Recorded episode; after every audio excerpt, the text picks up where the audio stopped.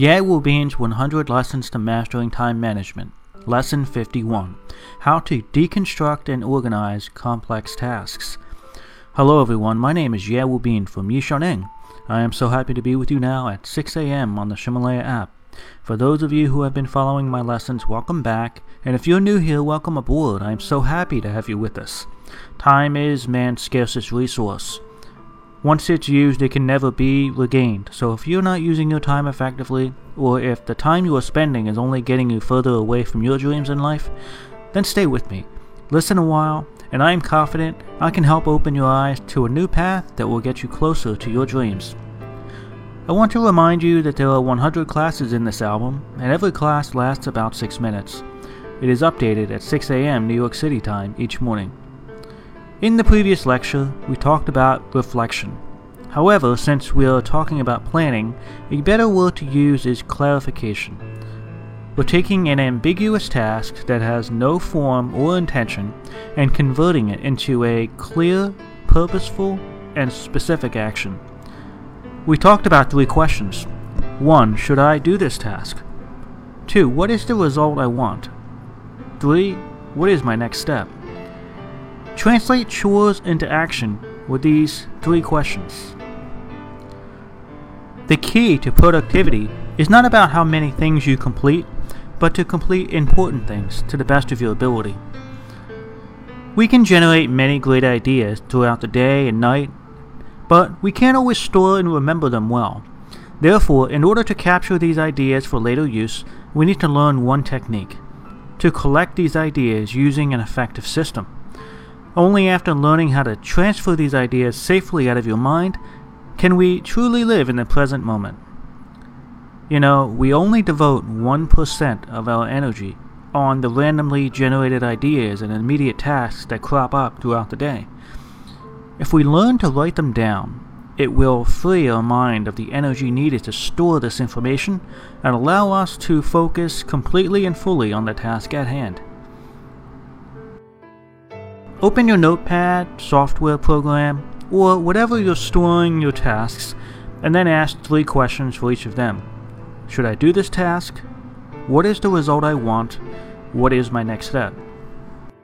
These three questions will translate the chores into an actionable next step. Then, any task with a specific deadline should be scheduled on the calendar. Now, here's the part I want to be very clear about. Remember this First, make sure you determine the purpose of each task, and then, second, focus on the method. Meaning, then method. Remember that not all of your tasks belong in your calendar or situation list. In other words, you should delete unimportant tasks.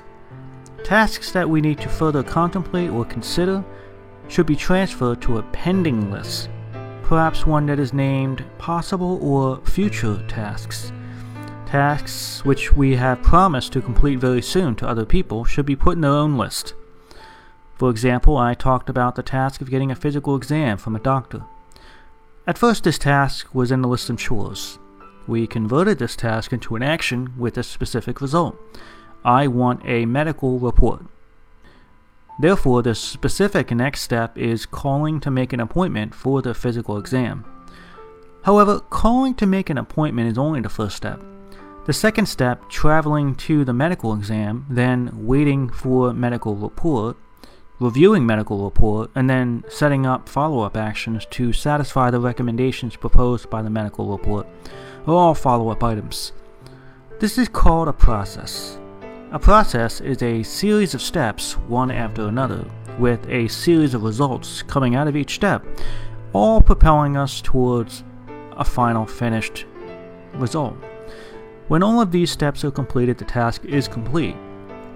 The idea is to break down the arbitrary whole into concrete and meaningful individual steps.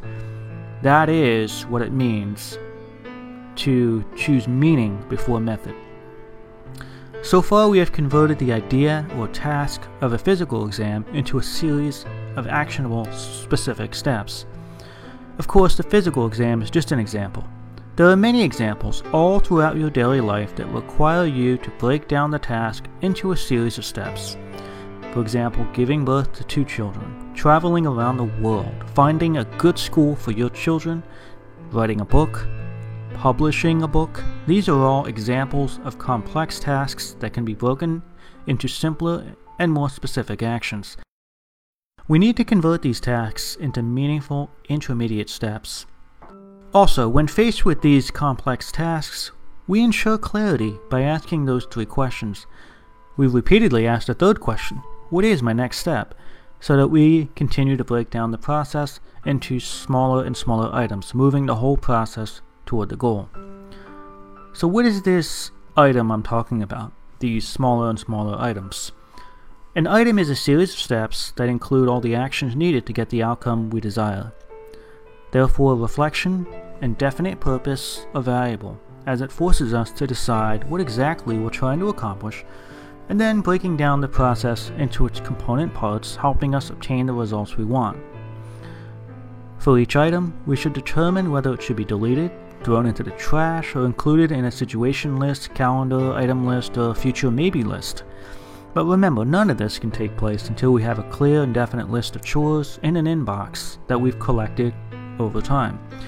Now, as I've said before, time management is actually about the classification of tasks into meaningful systems. A few lessons ago, we talked about the 50,000 meter Sky High Life, which is the popular life navigation system.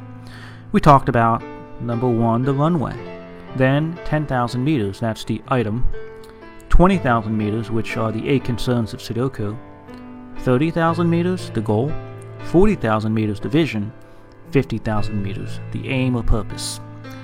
So from 20 to 50,000 meters, we reflect and view these concepts. The runway is the action list and the situation list. As we have just mentioned, the item is a collection of action lists of the same type and category which we focus on. That is at the 10,000 meter level. So remember, the item list is generated by the three questions. These audio lessons are translated by Yushanang's partner Cece and then recorded by her husband Justin. I wish you great success today. See you tomorrow.